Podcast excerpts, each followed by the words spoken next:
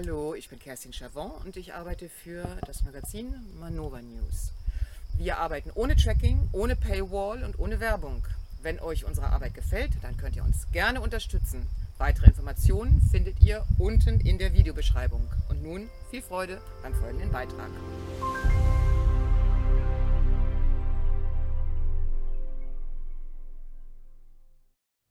Hallo, ähm, wir sprechen jetzt über Lügen als Herrschaftsinstrument schlechthin. Doch zuerst stelle ich dich vor, für die, die dich noch nicht kennen. Du bist freier Journalist und Autor. Du hast mehrere Bücher geschrieben, darunter den Spiegel-Bestseller Das Corona-Dossier, das vor zwei Jahren im Rubicon Verlag erschien. Und da hattest du die Vorgeschichte und die Hintergründe zur Pandemie äh, unter die Lupe genommen und mit sehr vielen Quellen belegt. Jetzt hast du ein neues Buch geschrieben, das im Juni jetzt erscheint. Und das heißt Lügen, Lügen, Lügen. Terror, Tyrannei und Weltenbrand als neue Normalität der Globalisten. Da wäre meine erste Frage, warum neue Normalität? Weil so wie ich es in deinem Buch verstanden habe, wird das ja schon ziemlich lange so betrieben. Also zunächst vielen Dank für die Einladung, Elisa. Warum neue Normalität? Ich denke, dass sich schon in den letzten Jahren schleichend über Lügen und diverse, Katast diverse Katastrophen und Gefahren ein, ein gewisses, äh, immer weiter voranschreitendes totalitäres System etabliert. Nur werden die Abstände und die Intensität in der letzten Zeit immer intensiver und Dinge, die ursprünglich als Ausnahmezustand äh, in, in Notsituationen eingeführt werden oder wurden, bleiben dann. Man nimmt vielleicht ein Stückchen was zurück, aber nicht alles. Und so ist es eine Art Salamitaktik, die aber in Intensität immer mehr zunimmt. Deswegen ist das eine gewisse, eine neue Normalität, da sich das ja etabliert und bleibt. Und das Schwierige ist ja, dass dadurch, dass es Lügen sind, fällt es uns eben nicht auf. Das ist genau. Also viele haben vielleicht gar nicht bei Corona in der Pandemie, da haben wir das sehr deutlich gespürt, dass äh, hier was kräftig schief läuft, also dass das sich nicht mehr nach einer freien Demokratie anfühlt. Aber jetzt hätten ja vielleicht doch viele den Eindruck, dass es doch schon irgendwie wieder wie vorher sein könnte. Und genau darauf willst du vielleicht Aufmerksamkeit machen, dass das eben Lügen sind. Also das. Zum einen ist es auf Lügen oder Halbwahrheiten aufgebaut, diese ganzen Szenarien oder was da passiert und kommt. Und zum anderen ist das vielleicht nur oberflächlich betrachtet so, dass es zurückgenommen wird. Was definitiv nicht zurückzunehmen ist, sind die, sind die Bilder, ist das, was in die Gesellschaft getragen wurde und sich etabliert hat. Also wenn eine nächste Pandemie beispielsweise kommt, dann äh, wird es noch einfacher gehen. Da es war ja schon alles da, es ist alles vorbereitet, die Plexiglas-Trennwände sind noch überall, ähm, die Aufforderungen, Bargeld zu zahlen, verschwinden nicht. Und da gibt es ein paar Dinge. Und das meine ich mit Schleichen und Salamitaktik, die da äh, zum Tragen kommt und die die Leute dann auch nicht hinterfragen. Es rennen immer noch genügend mit Maske rum. Das hat sich, das hat sich bei manchen so festgesetzt. Und auch durch das Tragen der wenigen jetzt noch der Masken ist es im Bewusstsein der anderen Menschen, dass da jederzeit wieder was kommen kann und das ist eben die Herausforderung, wie viele Leute werden kritisch, hinterfragen das und machen das dann irgendwann nicht mehr mit. Und also genau, das geht darum, dass die Leute nicht kritisch genug sind, weil sie irgendwie immer noch glauben. Also wir haben in der Vergangenheit oft gemerkt, dass es Lügen gab, also zum Beispiel auch um Kriege anzufangen. Ähm, und trotzdem lassen wir immer noch die gleichen Politiker an der Macht und äh, wir wissen irgendwie, dass die nicht in unserem Sinne handeln, aber so wirklich ändern tun wir auch nichts. Und da wollte ich dich fragen, weil auch in dem Buch das Wort Heuchelei öfter vorkommt. Und das bezieht sich ja oft eben auf die Mächtigen, auf die Akteure, die wir sehen im Fernsehen, äh, Politiker, Medienschaffende und auch halt die hinter den Kulissen oder die, die Wirtschaftsakteure. Ähm, aber die Heuchelei bezieht sich eigentlich auch ein bisschen auf die Bevölkerung selbst. Ganz bestimmt, aber die Heuchelei wird zum Beispiel jetzt mit dem Ukraine-Krieg sehr deutlich. äh, es gibt die ganze Zeit Kriege und Konflikte auf der ganzen Welt. Es gibt einen, den Jemenkrieg, der zu einer der größten Hungers- oder ja, Armutsmissstände geführt hat. Das interessiert keinen Menschen. Es passiert ständig irgendwo was und das wird so selektiv rausgenommen, wie es gerade ins Narrativ, in dem Fall des Westen passt. Und das machen die Leute mit. Denn äh, es ist jedem klar, dass es Kriege, Krisen, Konflikte und Probleme jederzeit überall auf der Welt gibt. Und sie lassen sich so zum Spielball machen, sie lassen sich so von der Propaganda ähm, manipulieren, dass man sich eigentlich schon fragen muss, wo ist denn das Bewusstsein der Leute? Wie, wie viel lassen sie noch mit sich machen? Und da muss man aufrütteln und äh, es ist höchste Zeit für ein neues Bewusstsein und ein Umdenken der Leute. Es muss was passieren und irgendwann muss man auch verstehen, dass ich nicht ständig äh, die Partei A durch die Partei B austauschen kann. Die machen alle dasselbe Spiel. Sie sind alle korrumpierbar, sie lassen sich genauso zur, zur, zur Spielmasse machen und es ist eine grundlegende Kritik, die nötig ist, eine Kritik am System. Und da ist es egal, ob jetzt da, wenn wir in Deutschland sind, die CDU oder die SPD, die FDP, die Grünen, die Roten, die machen alle dasselbe, die Linken, die machen alle dasselbe oder auch die AfD. Die, die sind zwar jetzt in der Opposition und, und machen auch Widerstand, aber ich bin mir ziemlich sicher, dass die alles genauso mittragen würden, wenn sie dann an der Macht wären. Und übrigens haben sie das auch bei Corona gemacht. Und da hat keiner von der Querfront gesprochen im Deutschen Bundestag, wenn alle Parteien diese radikalen faschistoiden Maßnahmen, die angeblich im Sinne der, der Gesundheit stattfand, mitgemacht haben. Denn eins ist sicher, im Sinne der Gesundheit haben die alle nicht gehandelt. Sonst hätten wir beispielsweise ein frei zugängliches Krankensystem, ja, das äh, kostenlos wäre, wenn es um die Gesundheit ging. Und dann hätten wir auch keine Betten abgebaut in den Jahren davor und so weiter und so fort. Und das sollten die Leute endlich mal checken. Ja, das ist die Frage. Hast du, war das dein Anliegen, dieses Buch zu schreiben? Weil du fängst ja im Prinzip schon bei den Piraten an.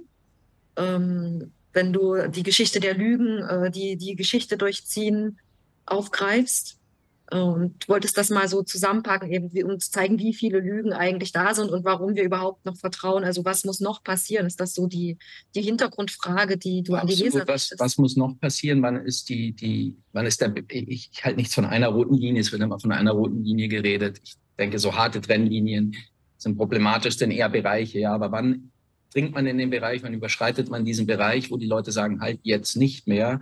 Und mit der Piraterie habe ich begonnen, äh, weil es um die, um die Herrschaftskritik geht. Und die Piraten sind im äh, Laufe der, der Geschichte schon immer beständig gegen dieses System der Fremdherrschaft aufgestanden und haben ihre eigenen Gesellschaften gegründet, um, um dagegen zu opponieren und sie ihre Freiheit zu nehmen, die ihnen zusteht. Und also dein Buch ist jetzt im Prinzip ein Konzentrat an dem, also ich, ich muss ehrlich zugeben, ich fand es ganz schön anstrengend, das zu lesen, weil so viel Information dasteht, muss ich teilweise gerade mehrmals lesen, um zu verstehen, wer hat jetzt nochmal was wieder wo gesagt. Also da, da geht es im Prinzip um die verschiedensten Kriege in der Geschichte, Jugoslawien. Ähm, und du hast das alles nochmal so zusammengepackt, eben damit das so klar wird. Schaut doch mal, was alles an Lügen uns aufgetischt wurde. Eigentlich bisher nur Lügen. Also wo ist eigentlich überhaupt noch Wahrheit in, dieser ganzen Medien- oder Politikwelt. Und ist das. Naja, ich beginne, wie gesagt, mit der Kritik am Herrschaftssystem oder überhaupt am, an der Fremdbestimmung, an der Fremdherrschaft und gehe dann über in das, was in den letzten 30, 40 Jahren passiert ist. Also ich steige kurz vor der Wende ein mit dem Einmarsch der Sowjets in Afghanistan und der Reaktion der USA mit ihren Verbündeten, den Saudis, den Pakistanis und den anderen westlichen Nationen darauf und gehe dann äh, chronologisch die Ereignisse, großen Ereignisse von da ab durch bis zur Pandemie und zu dem, was zum Ukraine-Krieg und bis zu dem, was äh, geplant ist und worauf alles hinausläuft oder hinauslaufen soll. Das ist dann die, die digitale Überwachung der Neutotalitarismus mit, mit diesen ganzen ähm, Möglichkeiten, die es da gibt, durch bargeldloses Zahlen mit Social Credit System, grüner Pass, irgendwas für ein Pass, das greift ja alles ineinander.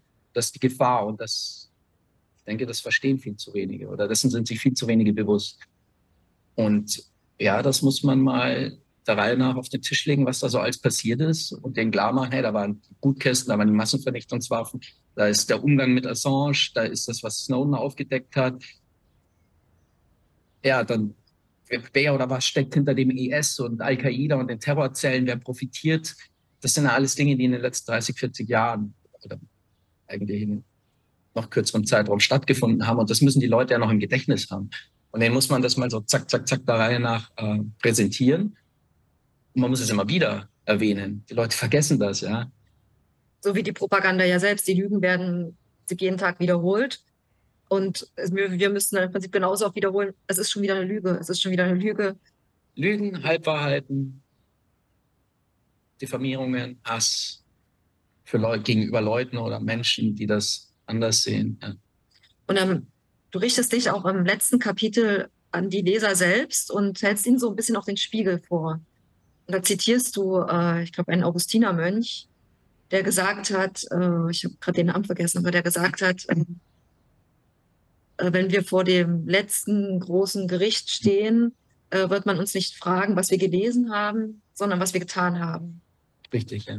Also dir geht es nicht darum, dass die Leute jetzt nur deine Bücher lesen, sondern dass sie daraus auch etwas mitnehmen. Also dann ist aber die Frage, was können sie denn tun? Naja, aber was bringt es denn, wenn die Leute das zur Kenntnis nehmen und sich dann eingestehen, ja, wir werden belogen, aber sie tun nichts, nichts ändert sich. Dann bringt das nichts. Also die Leute sollen aktiv werden. Sollen, aber wie denn? Da gibt es viele Möglichkeiten. Sie sollen boykottieren, sie sollen sanktionieren, die, die Konzerne, die Lügner, sie sollen sich endlich bewusst sein, dass sie etwas gegen dieses System machen sollen, etwas möchten, gegen dieses System ma machen müssen. Wenn, wenn überall Überwachungskameras sind, äh, dann ist das ja ein, ein Hinweis, den ich überall habe, an jedem Flughafen, auf jedem Platz, überall. Ähm, da gibt es viele Möglichkeiten. Demonstrieren, also auch nur Aufklärung betreiben im Freundeskreis, im Verwandtenkreis, irgendwas machen, weil nichts machen ist keine Alternative. Irgendwas machen und, und dann wird schon eine Bewegung entstehen und dann eine Eigendynamik entwickelt. Wir sehen es in Frankreich, ja, und umso mehr aufstehen, umso größer der Druck wird. Die Leute sollen sich, sollen sich endlich mal das bewusst sein, dass sie in der Masse eine Macht haben und dieses Potenzial ausnützen. Ja, der, der letzte Satz in dem Buch äh, lautet, wir sind frei und wir bleiben frei. Na, ich weiß nicht, ob das auf alle zutrifft oder ob alle wollen, dass das zutrifft. Auf mich trifft das ganz bestimmt zu.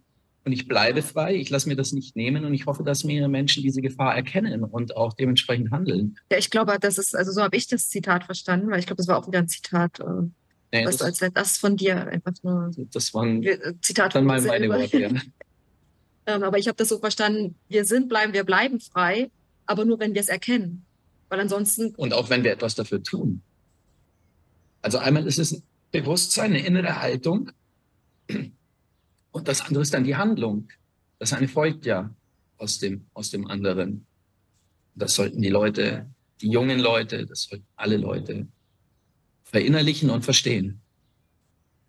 Ja, ich glaube, das ist halt für junge Leute ein guter Einstieg, dass du mit den Piraten anfängst, weil es dadurch erstmal nicht so trocken wird, weil ich glaube, das ist ja auch schon wieder so, dadurch, dass die Politik uns so abstrakt und so nichts mit unserem Leben zu tun hat, weil immer was entschieden wird, was sowieso nicht in unserem Sinne ist und dann schiebt man das irgendwie weg, wir werden abgelenkt mit den ganzen sozialen Netzwerken. Aber wie macht man dann im Prinzip diese ganzen harten Fakten wieder spannender, auch gerade für junge Leute? Und da finde ich es eigentlich so die ganze Piraterie äh, ein guter Einstieg. Ja, die Piraterie ist ja gerade durch die, die Filmindustrie Hollywood ist ja total entstellt und anders. Also ich will die Piraterie jetzt nicht als oder die Piraten, ja, will ich jetzt nicht als die tollen, guten, gerechten darstellen. Und da gab es auch sehr, sehr grausame, grausame Figuren.